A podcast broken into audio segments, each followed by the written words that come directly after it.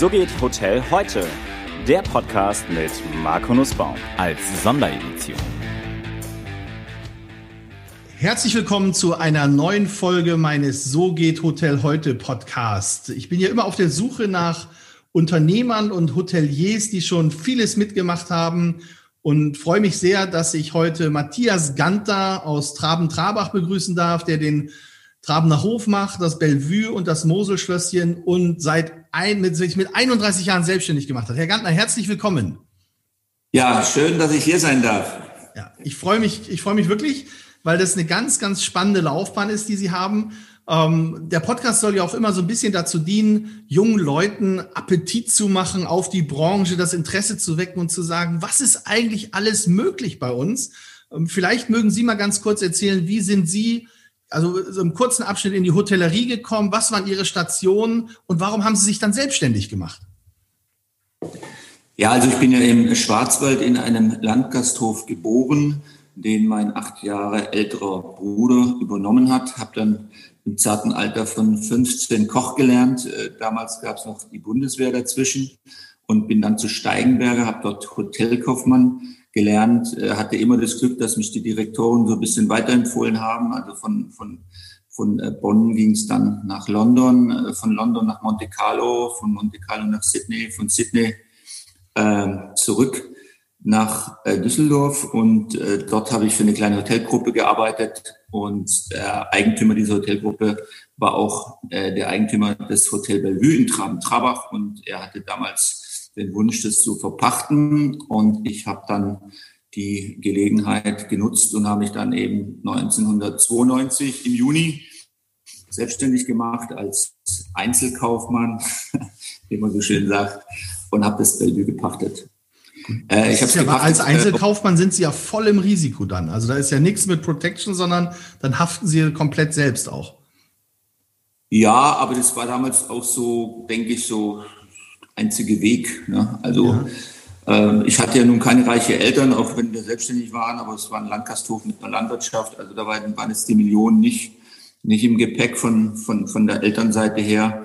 Ähm, ich habe das dann 1992 gepachtet und konnte es 1998 kaufen. Also das war dann so, dass der Eigentümer sich im Osten ein bisschen vergaloppiert hatte, zu viele Projekte dann begonnen hatte und äh, er musste dann einige, einige Häuser äh, verkaufen und darunter war auch das, äh, das Bellevue und das war also die Zeit äh, 98, wo ich das kaufen konnte und es war auch immer im Nachhinein eine sehr, sehr gute Entscheidung. Also ich stand immer unter einem guten Stern und wir konnten es immer sukzessive weiterentwickeln und äh, ich konnte dann eben auch das Garni Hotel noch kaufen, kernsanieren und 2011 kam dann das Mutti-Schlösschen dazu. Äh, dort bin ich äh, Teilhaber mit 50 Prozent ähm, und Geschäftsführer und für die, ja, für die Geschäfte, leite die Geschäfte.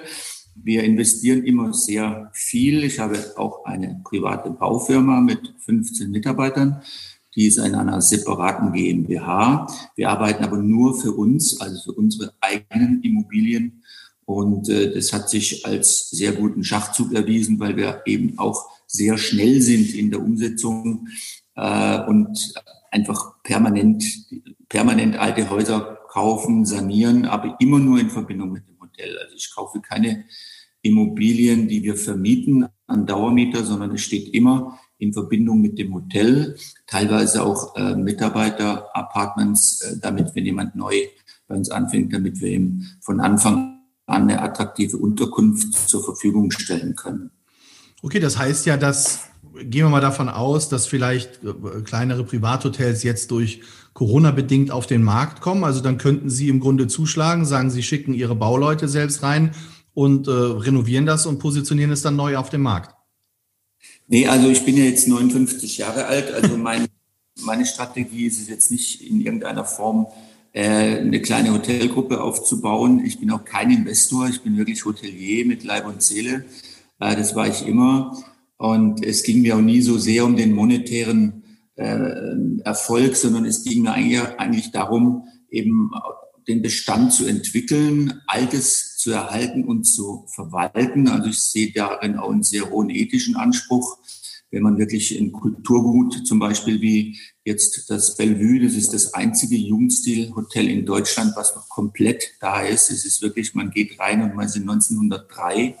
Es ist nichts zerstört worden im Krieg, es ist nichts kaputt und so ein Kulturgut dann über die Zeit zu bringen und es weiterzuentwickeln, äh, dafür zu sorgen, dass es den Mitarbeitern gut geht, dass es den Lieferanten gut geht, aber insbesondere natürlich den Gästen. Wir haben jetzt eher weniger Geschäftsreisende, die zu uns kommen, sondern ja mehr Individualgäste. Äh, das heißt, dass viele Gäste zu uns kommen, weil sie einen Hochzeitstag haben, weil sie einen Geburtstag haben, weil sie irgendwas zu feiern haben, Familientreffen oder wie auch immer. Und das ist auch wichtig für unsere Mitarbeiter, dass sie wissen, welch, welch hohen ethischen Anspruch es hat, eben auch diese besondere Zeit diesen Gästen dann durch unsere Leistung eben nicht nur äh, so einigermaßen nett zu machen, sondern wirklich so schön zu machen, dass sie eben begeistert sind und dankbar sind und äh, beim Checkout sehr gerne das Geld auf den Tisch legen und sagen, also das war einfach toll, das, war's, das war uns die Sache wert. Und das ist auch ein Grund, warum wir immer wieder kommen möchten.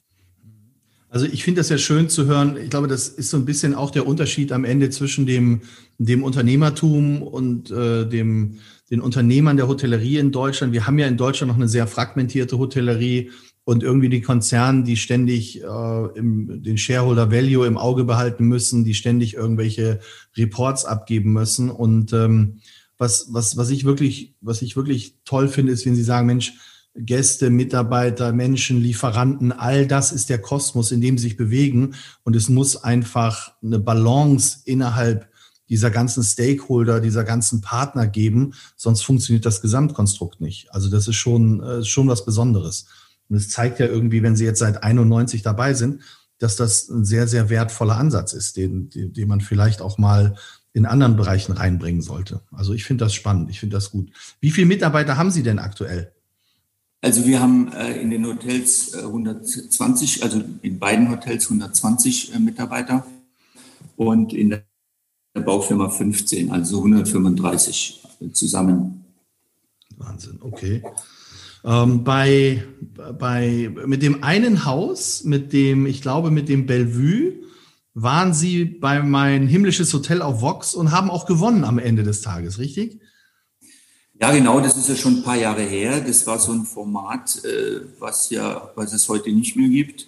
Ähm, ich wurde dort mehrmals angefragt von der Filmproduktionsgesellschaft, habe am Anfang immer verneint, bis ich also dann gesehen habe, dass andere Hoteliers dort mitmachen, wie zum Beispiel der Gerd Tripp vom äh, Schlosshotel Rheinfels, der ja auch ein alter Marketer ist. Mittlerweile hat er sein Hotel ja verkauft im letzten Oktober an Dr. Lobeck. Äh, also solche Leute mitgemacht haben und dann habe ich mir gesagt, also wenn, wenn der das macht, dann macht er das nicht, um mal im Fernsehen zu sein. Da hat es schon auch seinen Grund und habe dann äh, das dann zugesagt.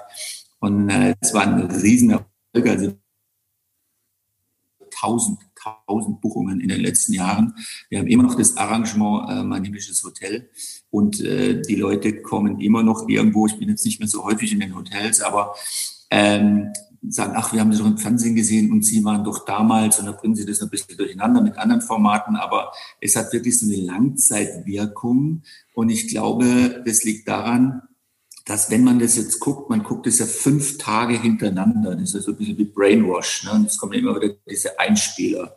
Und dann wurde unser Format, weil es so erfolgreich war, also und, und unsere Staffel nochmal wiederholt. Also das heißt, wir, wir waren dann zweimal fünf Tage äh, hintereinander, eine Stunde da mehr oder weniger präsent, gemeinsam mit den anderen Hotels. Und ich glaube, das setzt sich dann so fest in, in, in den Menschen. Äh, wenn wir halt andere touristische Sendungen haben, da sind wir auch sehr, sehr oft dabei. Das wird halt immer gerne genommen, weil es eben Geschichte hat, Tradition hat, eben den Jugendstil, Einzigartigkeit, Alleinstellungsmerkmal. Und es gibt also kaum touristische Produktion, wo das Bellevue nicht drin ist. Was auch dadurch, also wodurch wir natürlich sehr geringe Marketingkosten haben. Also unser Wirtschaftsprüfer sagt immer zu mir, ich habe keinen in meiner Mandantschaft, der so niedrige Marketingkosten hat wie Sie. Ähm, und das liegt eben daran, dass wir sehr viel PR umsonst bekommen, also sei es Presse, sei es äh, TV. Und äh, ähm, das Geld konnten wir natürlich dann auch nutzen, um es in die Häuser zu investieren. Ja gut, aber das ist ja, das ist ja clever gemacht. Und am Ende des Tages zeigt es ja auch, wenn ich ein Alleinstellungsmerkmal mit meinem Produkt habe, dann, dann muss ich mich auch nicht fürchten. Dann kann ich eine Reichweite generieren, dann habe ich das und, äh, und Fernsehen, das ist meine Erfahrung auch, Fernsehen konvertiert halt einfach gut. Also ich frage mich, warum die Hotellerie so wenig im Fernsehen ist, warum so wenig Fernsehwerbung gemacht wird. Nun haben Sie diese Werbung quasi über die Sendung kostenlos dazu bekommen. Aber ich erinnere mich, wir waren mit Preishotel auch mal bei, ähm, bei mein himmlisches Hotel. Und wir, wir, das war Wahnsinn, welche Zugriffe wir auf unsere Internetseite hatten. Also wir mussten unseren Server verstärken, damit der nicht zusammenbricht. Und das, ähm, das ist irre. Also das ist schon stark. Konnten Sie denn, sag ich mal, diese, wenn Sie sagen, wir kriegen kostenlose PR, wir sind im Fernsehen, können Sie das auch übertragen in die sozialen Medien? Wird viel über Sie gesprochen oder über das Bellevue in den sozialen Medien, auf Facebook, auf Instagram und dass, das, dass die Werbung auch erweitert wird dadurch? Also da sind wir jetzt nicht so stark. Ähm, also Facebook ja, Instagram nicht, Pinterest auch nicht so stark. Wir sind ja noch auf der Suche nach einem wirklich guten Mitarbeiter, äh, der diese Klaviere spielen kann. Äh, ich setze mich schon auch damit auseinander, aber natürlich aufgrund meines Alters bin ich jetzt nicht so fit wie vielleicht ein 30-jähriger Kollege. Also wir sind zum Beispiel mit, mit Mint wandelt in Essen. Die haben ja dort drei Häuser und der Moritz ist jetzt die, die junge Generation, der ist jetzt so ein paar 30 und der spielt dieses Klavier natürlich ganz anders, als, als ich es vielleicht mache oder wie es ein Tripp äh, gemacht hat, der auch über 60 ist. Also da brauchen wir jetzt wirklich junge Leute, die da kreativ sind und innovativ sind und äh, wir sind auch bereit, da wirklich gerne Geld in die Hand zu nehmen. Und falls irgendjemand zuhört, äh, der das vielleicht gut kann und äh, vielleicht auf der Suche ist nach einer neuen Aufgabe, dann darf er sich sehr gerne bei mir melden. Da weiß ich schon, dass das Telefon klingeln wird. Wir haben auch in einem der Podcasts ähm, haben wir den Preferred Partner vom IHA Hotelverband gehabt, die, die Hotelbirds, die Firma. Ja. Und äh, der Philipp Ingelim, das, ich, ich kann Ihnen nur sagen, also aus Erfahrung heraus, ich habe jetzt an, an zwei, drei Stellen mit Ihnen selbst zusammengearbeitet. Wenn Sie niemanden finden, der das für Sie im Haus macht, die bieten eine, also eine wirklich starke externe Marketingabteilung dafür an, wo sie Social Media mit denen machen können. Also würde ich, würde ich mir unbedingt mal anschauen, würde unbedingt mal äh, mit denen sprechen, weil das, die machen das richtig, richtig gut und mittlerweile auch für ganz, ganz viele Unternehmen, wo man denkt, wie bitte? Also die machen das auch über die, das ist schon stark. Also die haben eine echte Expertise. Danke für den Tipp. Also ich wurde sogar schon mehrfach angeschrieben von ja. Online und es steht jetzt auch ein Telefongespräch an mit dem Herrn äh, Ingelem, so heißt er. Ne? Genau, Philipp, Philipp Ingelem. Ja, lieben ja. Gruß von mir, der wird das bestimmt hören. Und ja. äh, das ist, also der, der, der, ist, der ist toll und die ganze Firma ist auch wirklich richtig klasse. Super, das ist schön. Sagen Sie mal, ähm, wie haben Sie denn die Krise erlebt jetzt? Wann haben Sie denn das erste Mal gedacht, oh weh, da kommt was auf uns zu? Das, jetzt sind Sie ein bisschen älter, Sie haben die eine oder andere Krise schon mitgemacht, aber wann haben Sie denn realisiert, oh, das ist jetzt was, das, äh, das, das, das trifft uns. Das, ähm, das ist ein bisschen größer. Ich meine, irgendwo haben sie äh, im April, glaube ich, gesagt, äh, in irgendeinem Interview oder auf irgendeinem Facebook-Post, es wird vielen von uns die Existenz kosten. Ähm, ja, wie, wie mhm. sehen Sie das ja, heute? Ja, das war ein Facebook-Post von mir. Ja, das sehe ich nach wie vor so. Ich meine, in den Städten ist es ja wirklich desaströs. Also mir tun die Kollegen in den großen Städten so leid. Ähm, und ich weiß, dass dort ja auch jetzt gerade wieder so ein bisschen Aufatmen war. Und dann kam dieses Beherbergungsverbot oder allein dieses Unwort Beherbergungsverbot und dann diese Nacht, diese, diese, danach die Kanzlerin, danach der Kanzleramtsminister und die ganzen Medien berichten nichts anderes mehr. Und äh, wir hatten jetzt das Glück, in einer, in einer touristischen Region zu sein, die jetzt die letzten Monate extrem, extrem viel zu tun hatte, also mehr als sonst. Wir hatten in beiden Hotels im Juli, August und September die höchsten Umsätze seit Bestehen der Hotels. Also das ist schon gewaltig. Ne? Also nicht nur ein normal gutes Jahr, sondern wirklich nochmal deutlich draufgesattelt. Äh, und dazu kommt ja auch noch die Mehrwertsteuerreduktion auf Speisen, sodass wir also am Ende des Jahres voraussichtlich äh, das gleiche Betriebsergebnis haben werden wie in den, in, in den Vorjahren, in, also in etwa, weil wir durch diese 15 Prozent oder 14 Prozent mehr Marge auf Speisen ja auch ein deutlich besseres Betriebsergebnis haben als sonst, wenn wir 19 Prozent abgeben. Also es ist mir immer wichtig, dass man nicht nur jammert und nicht nur das Negative äh, da an, aufzählt, sondern äh, das ist ja schon auch eine deutliche Hilfe. Das nützt jetzt den Bar, Barbetreibern und den Kneipiers nichts, aber für, für die, für die äh, sage ich mal, foodlastige Gastronomie und Hotellerie ist es schon eine große Hilfe. Glauben Sie, dass das ein Trend ist, der anhalten wird?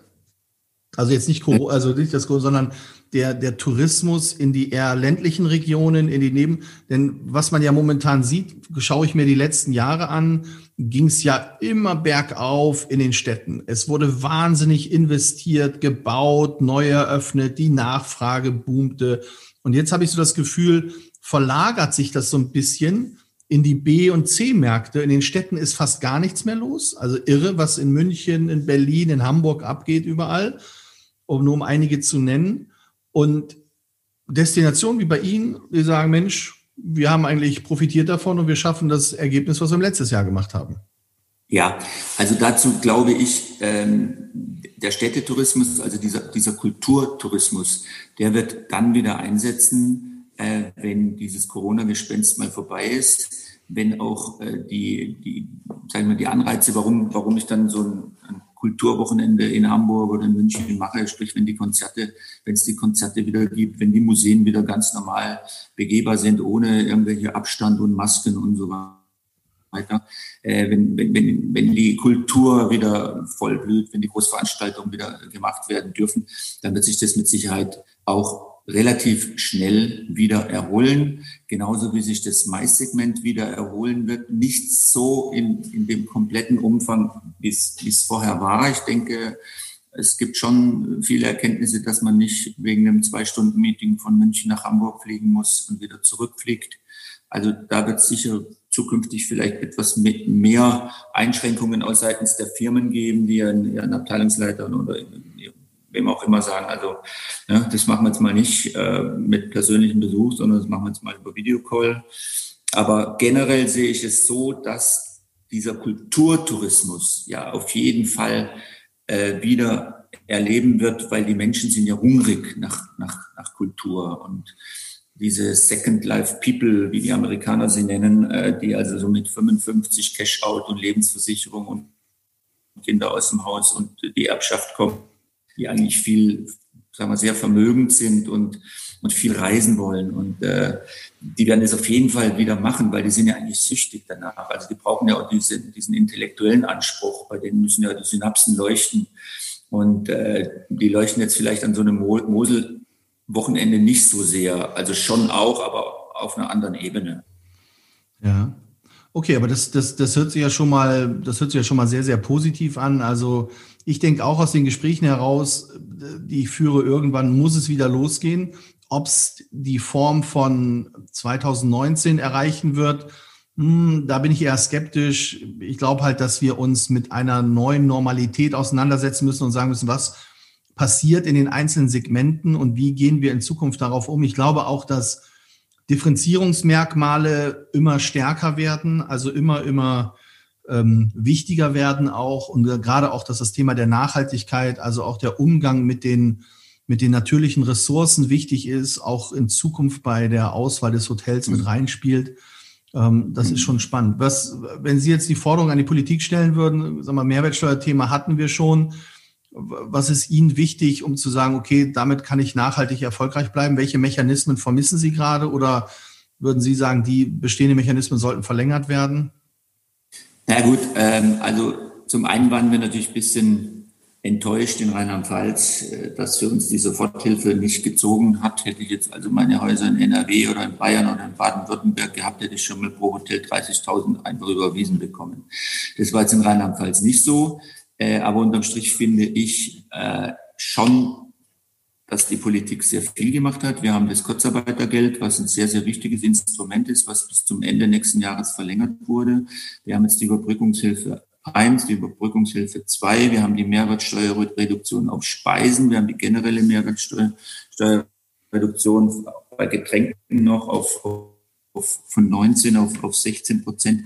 Und ich denke schon, natürlich kann man immer jammern. Und äh, natürlich ist es so, dass, dass viele auch dann letztendlich vielleicht diese KfW-Darlehen nicht bekommen haben. Aber das liegt auch daran, dass sie einfach vorher schon äh, sage ich mal, äh, von der Liquidität her sehr, sehr angegriffen waren. Und letztendlich muss ja die ähm, Hausbank, auch wenn sie dann äh, eine Haftungsfreistellung hat, trotzdem eine Empfehlung aussprechen. Und natürlich kann ich als Banker, wenn ich weiß, die Kuh ist schon an jedem Knie bandagiert und äh, gibt äh, keine, keine Milch mehr, kann ich natürlich nicht eine Empfehlung aussprechen, dass die KfW dann vielleicht einen riesen Betrag zur Verfügung stellt. Also wir haben jetzt pro Hotel eine Million in Anspruch genommen, KfW-Darlehen, Verzins mit einem Prozent, rückzahlbar innerhalb von fünf Jahren. Das war auch ein bisschen eine Sicherheit, die wir da in Anspruch genommen haben, um einfach zu sicher, äh, sicher zu sein, dass auch ein zweiter Lockdown dann uns nicht in eine Schieflage bringen kann. Also das heißt, wir haben jetzt eigentlich diese, dieses äh, KfW-Darlehen zu 80 Prozent noch als Cash, als Cashflow, als Sicherheitscashflow dort ähm, und zahlen lieber diese 800 Euro Zinsen für diese eine Million, also pro Hotel eine Million äh, als dass wir eventuell dann irgendwann doch bei einem neuen Lockdown vielleicht äh, in, Liquidität, in einen Liquiditätsengpass kommen. Äh, Sie haben mir vorher noch eine Frage gestellt, wie, wie wir das so aufgenommen haben.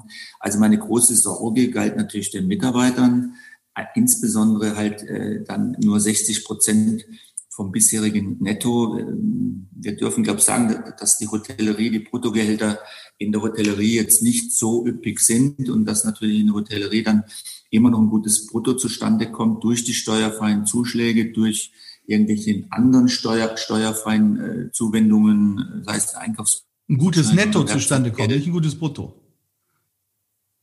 Ein gutes Netto, Entschuldigung. Ja, ja. Ein gutes Netto. Äh, und da spielt natürlich auch die, die, diese Trinkgeldtranche eine große Rolle. Und äh, deshalb war ich auch sehr besorgt. Wir haben dann eine WhatsApp-Gruppe pro Hotel gegründet. Ich habe immer wieder geschrieben, wenn irgendeiner von euch ein Problem hat, bitte sagt mir Bescheid, ruft mich an oder schickt mir eine persönliche Nachricht oder wie auch immer. Wir helfen jedem und wir haben auch gesagt, keiner wird seinen Job verlieren. Keiner also solange es irgendwie geht und solange wir noch auch zuschießen können von, von, von der Inhaberseite her, wird keiner seinen Job verlieren. Das war auch ein Versprechen und auch ein Commitment. Und wir dürfen ja dieses Jahr auch 1500 Euro steuerfrei jedem Mitarbeiter auszahlen als Corona-Prämie. Und wir haben also bereits im Juli dann auch angefangen, jeden Monat 250 Euro pro Mitarbeiter auszuzahlen, also zusätzlich zu seinem normalen Brutto, zu den normalen steuerfreien Zuschlägen, die er hat und so weiter, so dass wir jetzt so, also im Oktober, das ist die vierte Tranche, das heißt, wir haben dann jeden Mitarbeiter auch schon wieder 1000 Euro steuerfrei zukommen lassen, die wirklich auch zu, mit 1000 Euro bei ihm ankommen und die uns halt auch nur 1000 Euro kosten. Und äh, das ist auch so ein Dankeschön äh, an die Mitarbeiter und auch ein Dankeschön und Ehrlichkeit zu sagen, pass auf, es läuft jetzt wieder besser, wir können das jetzt machen. Wir wissen nicht, wie lange wir es machen können. Äh, wenn ein neuer Lockdown kommt, dann können wir es nicht mehr machen. Und bitte spart auch ein bisschen Geld jetzt, falls ihr nochmal in Cook müsst in der ruhigen Zeit im Januar, Februar, März, weil wir keine Tagungen haben, weil wir weniger Geschäftsreisende haben vielleicht. Und dann schaut, dass ihr auch noch ein bisschen was übrig, übrig habt für, für diese Zeit. Und äh, ja, das ist, das ist das, was wir jetzt gemacht haben und äh, was ich glaube, was auch wichtig ist. Und äh, man muss dann, wenn es wieder gut geht, auch das den Mitarbeitern auch wieder weitergeben. Mhm.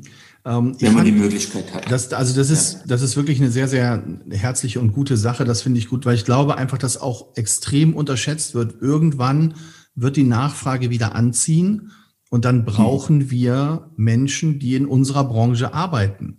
Ja. Also das ist extrem wichtig. Und wenn ich mir die Berufsschulen angucke momentan, ganz wenig Auszubildende werden eingestellt in allen Bereichen unserer gastronomischen und hotelseitigen Ausbildung. Ich glaube auch, das wird sich ins nächste Jahr noch reinziehen. Dann fehlen uns zum Beispiel zwei komplette Ausbildungsjahrgänge. Also das muss man sich auch erstmal bewusst machen. Die kommen dann nicht mehr auf den Arbeitsmarkt. Auch wenn alle sagen, okay, Viele brechen die Ausbildung ab. Es gibt weniger Ausbildung, aber jetzt noch weniger. Die Frage ist halt, wo soll ich dann am Ende die Fachkräfte herkriegen, die bei mir arbeiten? Und ähm, ich, ich fand das sehr, sehr gut, dass Sie die Thematik mit, den, ähm, mit dem KfW-Darlehen aufgenommen haben. Wenn ich schaue, dass ja viele jetzt Darlehen aufnehmen müssen, um zu überleben, wird ja auch für einen gewissen Zeitraum die Investitionsfähigkeit in das Produkt, in Innovation, in Digitalisierung erstmal wieder zurückgeschraubt werden, um zu gucken, dass ich überhaupt mein, mein Darlehen zurückbezahle. Und am mhm. Ende des Tages sind es die Menschen, die unsere Branche immer noch ausmachen.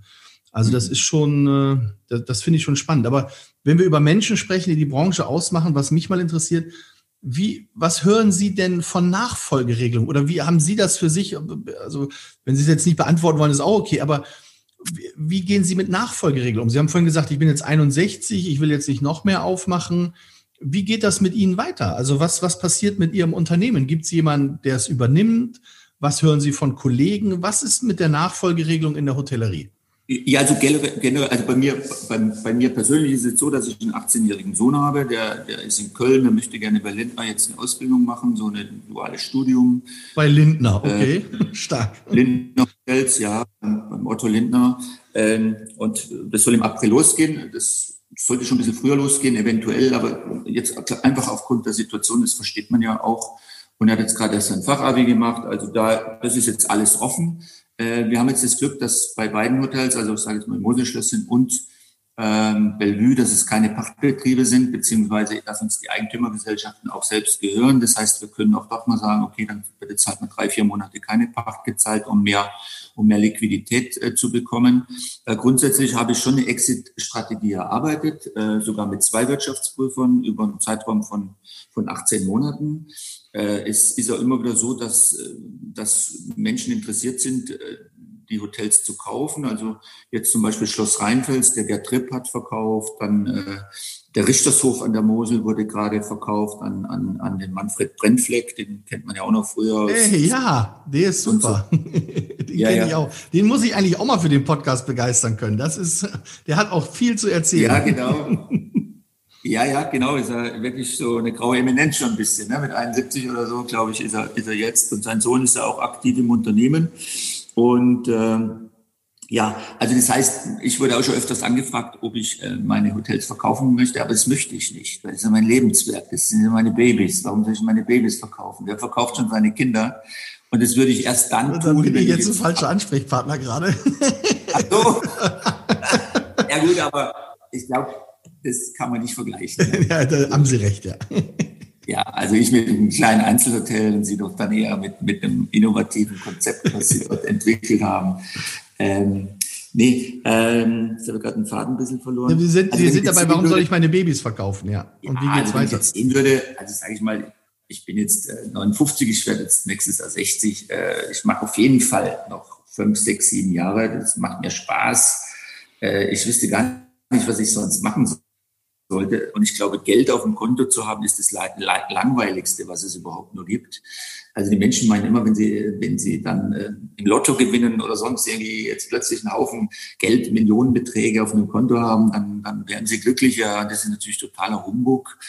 Äh, das stimmt nicht, weil wir brauchen alle auch irgendeine Aufgabe. Wir brauchen unsere, unsere Wertschätzung für uns selbst, also Self-Esteem, äh, wie der Engländer das sagt. Und, und wir sind ein, einfach auf der Welt, um irgendetwas zu tun und etwas Gutes zu tun. Und das ist ja, finde ich, das, was dem Leben nachher äh, einfach eine Würde gibt und auch eine Freude gibt äh, und der schnöde Mammon. Also Geld ist sicher schön und wir brauchen alle Geld, aber also Geld zu horten oder, oder jetzt zu sagen, boah, ich habe jetzt hier, was weiß ich, 20 Millionen in meinem Depot oder mein Konto oder sonst irgendwas, also das halte ich eigentlich für eher eine niedrigere Energie, wenn ich das mal so sagen darf. Mhm. Und, äh, aber was meinen Sie denn? Haben Sie, wenn Sie sagen sieben, acht Jahre, Mensch, dann ist der Junior 25, wäre ein guter Zeitpunkt, das zu übernehmen. Wenn er das möchte. Ich sage immer, wir sind in der ersten Generation. Ich bin Existenzgründer. Es ist nicht wie in irgendeinem großen Hotel im Schwarzwald, wo äh, sieben Generationen noch aus dem Orbit auf die Brut starren und gucken, was sie da macht. und äh, ich sage mir, Sebastian, du musst glücklich werden in deinem Leben. Und mach du das, was du wirklich willst. Es ist jetzt toll, dass er es jetzt ausprobiert, aber wenn er sagt, nach einem Jahr, Papa, es macht mir überhaupt keinen Spaß, dann akzeptiere ich das. Weil ich habe ja nur einen Sohn und dann finde ich es total in Ordnung. Mhm. Und äh, dann würde ich später natürlich auch mal irgendwas verkaufen. Wir sind momentan, äh, machen wir zwei große Investitionen. Wir bauen im Modelschlösschen einen wirklich großen Spa-Bereich mit 2500 Quadratmetern. Das heißt, das Modelschlösschen wird uh. nächstes Jahr um diese Zeit ein reines Wellnesshotel sein. Also wir werden keine Tagungen mehr haben, keine Hochzeiten, keine Geburtstagsfeiern, äh, keine Leichen, Leichencafés, sorry, oder Beerdigungscafés. Also das heißt, wir werden dort ein reines, reines Wellnesshotel sein, so eher, eher wie jetzt, sage ich mal, Bollands, nur etwas kleiner. Wir haben dann 70 Zimmer. Wir investieren dort nochmal insgesamt so 8 Millionen gerade. Und auf der Bellevue-Seite haben wir auch gerade eine wunderschöne Residenz gebaut mit zehn Hotelsuiten. Die werden jetzt dieses Jahr noch fertig mit einer Tiefgarage mit 20 äh, Plätzen. Das wird so dreieinhalb Millionen ungefähr kosten, wenn es fertig ist. Und das ist natürlich alles durchfinanziert und deshalb haben wir auch jetzt keinen Tag diese Bauerei unterbrochen, weil das macht überhaupt keinen Sinn. Und äh, das heißt, äh, also auch von der Investitionsseite ist es bei mir dann so, dass ich sage, okay, äh, ich habe es weit gebracht, ich habe mit null angefangen, habe jetzt 10 Millionen Schulden. Schafft auch nicht jeder. Das ist auch schön, ja. genau. äh, und äh, dann reicht es auch. Ne? Also wirklich. Also ich finde, ich habe dann auch wirklich viele gute Dinge gemacht, einfach indem ich die neue Bausubstanz, die wir jetzt schaffen, äh, das sind auch wieder schöne Sachen, besondere Sachen. Da geht es nicht primär darum, es möglichst billig zu bauen, um es dann möglichst teuer vermieten zu können, sondern es geht von Anfang an darum, es möglichst schön zu machen und, und besonders zu machen. Und äh, es gibt ja diesen wunderbaren Satz, äh, habe ich noch aus Kobiol-Zeiten, ich war ja mal ein Kobiol-Jünger, irgendwann 1990 oder so, ging man dahin zu den ersten Apollinaris-Seminaren. Ähm, also dieser wunderbar, wunderbare Satz, äh, Preiskampf findet überall dort statt, wo nichts Besonderes ist. Und da steckt so viel drin in diesem Satz, finde ich. Weil überall, wo was Besonderes ist, ist der Gast auch bereit, einfach auch einen höheren Preis zu zahlen, weil er spürt, dass es ihm dort gut geht und wenn er abpreist, dass es ihm besser geht als zu dem Zeitpunkt, bevor er angereist ist. Also dass er wirklich für sich so einen Mehrwert hat, wo er sagt, jawohl, hier geht's nicht nur um Schlafen und äh, Frühstücken und schnell wieder weg. Also sprich, als Geschäftsreisender habe ich ja da sicher andere Ansprüche, sondern in diesem Leisure-Segment, glaube ich, spielt nach wie vor auch die Psychologie eine größere Rolle. Das heißt nicht, dass in der Stadthotellerie keine so große Rolle spielt, aber bei uns spielt sie schon eine viel, viel größere Rolle, glaube ich. Aber das ist ja ein schöner, schöner Quote von Kobiol, ich meine aus den 90ern. Und äh, der hat ja irgendwo immer noch heute seine Gültigkeit. Also schaue ich mir das an. Wir sind natürlich auch in ein, sag ich mal jetzt, muss ein bisschen, wir sind ja natürlich auch in eine, in ein, ja, in ein Immobilieninvestment vorgestoßen, wo viele Hotels einfach nachher nur irgendwelche Schlafbunker waren am Ende des Tages. Und es war völlig egal, welches Logo sie da oben drauf schrauben. Die Kubatur ist ähnlich, die Leute können kaum die, die Brand unterscheiden, in vielen Fällen, und es fehlt einfach die Seele des Hotels. Und das ist schon, und da merken sie, wo findet der Preiskampf statt? Oftmals in den Städten tatsächlich, wo man probiert, ja. über eine Preisreduzierung die Nachfrage zu stimulieren, weil man halt einfach das, den Differenzierungsmerkmal nicht mehr hat. Und ich, ich persönlich glaube ja felsenfest daran, dass das Kerndifferenz ein, ein Kerndifferenzierungsmerkmal immer noch die, die Leistung der, der Teammitglieder, der Menschen ist, die vor Ort arbeiten und ich damit eigentlich so viel wettmachen kann, auch wenn ich mit der Immobilie ein bisschen lag und schaut man sich die Buchungsportale an, also zumindest vor Corona war es so, was sind die drei Faktoren, nach denen Leute ein Hotel buchen? Das ist Preis, Lage, Review.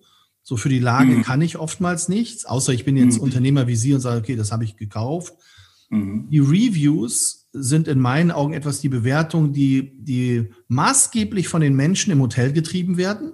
Ich merke heute als Gast sofort, wenn ich in ein Hotel gehe, ist da eine gute Atmosphäre oder nicht. Und die Reviews haben einen Einfluss auf den Preis.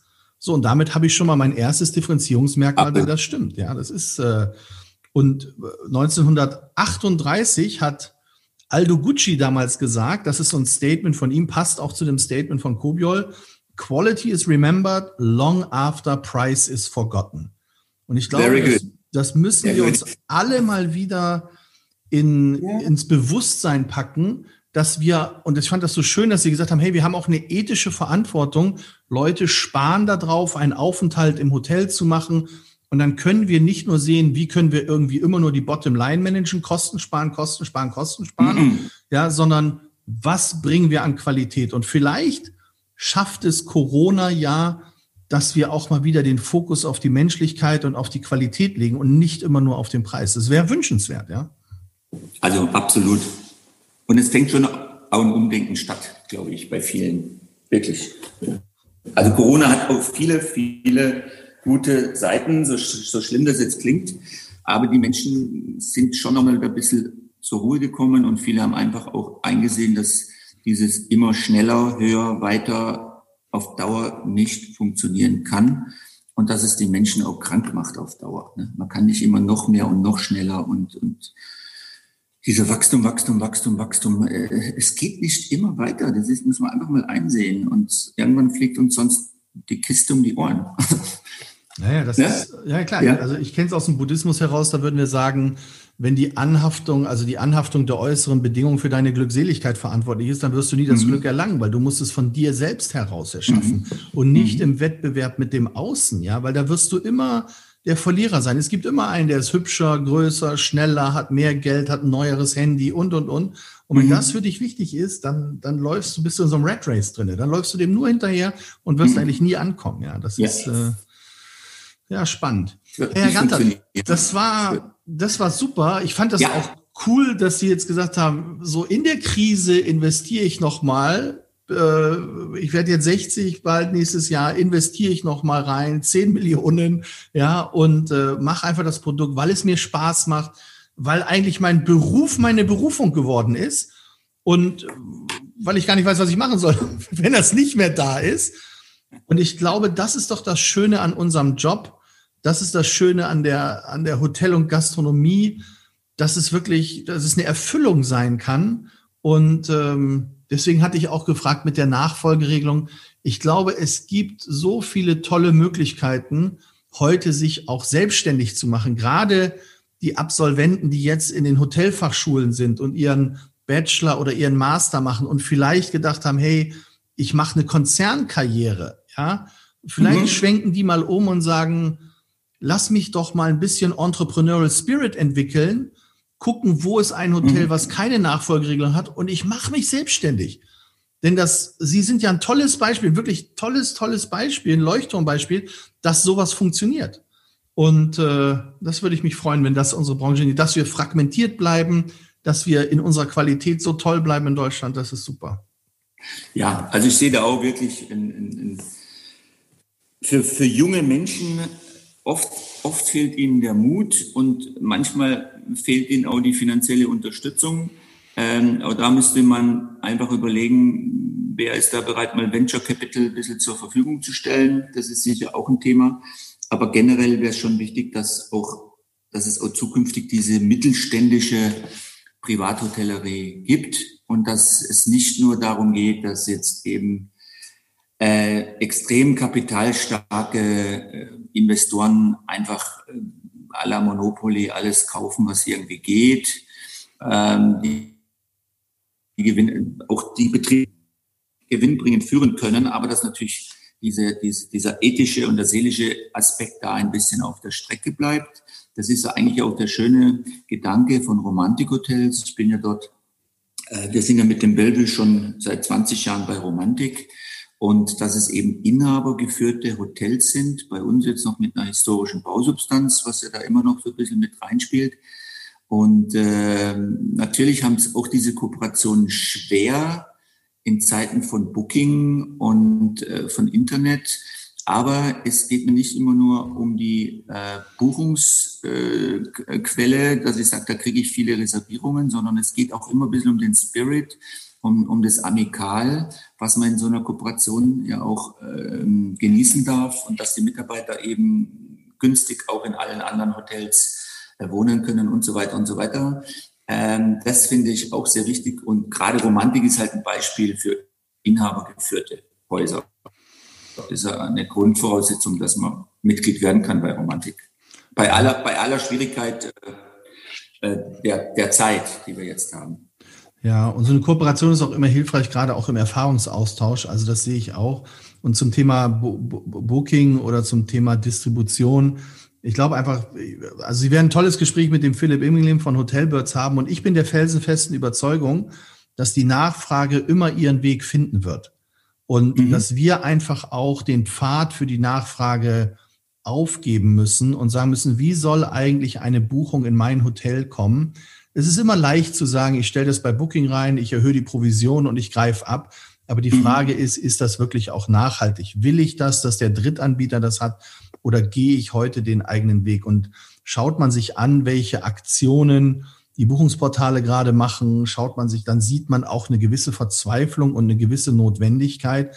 Und ich bin mir sicher, dass, und jetzt sind wir wieder beim, beim, beim Differenzierungsmerkmal, ich bin mir sicher, dass die Zeit für die Eigenvermarktung noch nie so gut war, wie sie jetzt ist. Noch nie so mhm. gut war. Ja, und ähm, also das, das heißt, die Krise gibt auch gewisse Chancen mit uns und es wäre eigentlich jetzt sinnvoll für viele zu sagen, wie positioniere ich mich neu, was mache ich neu und, äh, und wie gehe ich damit um. Und vielleicht nicht nur immer das Investment in jetzt den Wellnessbereich suchst mal, sondern auch mal, wenn ich keiner Kooperation oder irgendjemand angehöre, auch mal das Investment in die eigene Webseite und mal zu gucken, mhm. wie läuft eine Buchung bei mir eigentlich? Ist ein Gast happy, wenn der bei mir die Buchung macht?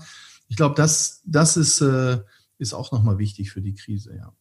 Ja, schön. Herr Ganter, das war großartig. Die Zeit ist schon wieder super schnell vorbeigegangen. Das waren ganz tolle Learnings, die Takeaway Values. Ich hoffe, dass viele das hören, dass sie den Weg, den Mut nehmen, äh, in die Selbstständigkeit zu gehen, dass unsere fragmentierte Hotellerie bestehen bleibt. Bedanke mich recht jetzt herzlich und freue mich, wenn wir uns irgendwann mal sehen. Liebe Grüße. Ja, ich mich auch. Alles Gute an die Nordsee oder Ostsee. Danke. Ostsee. Tschüss.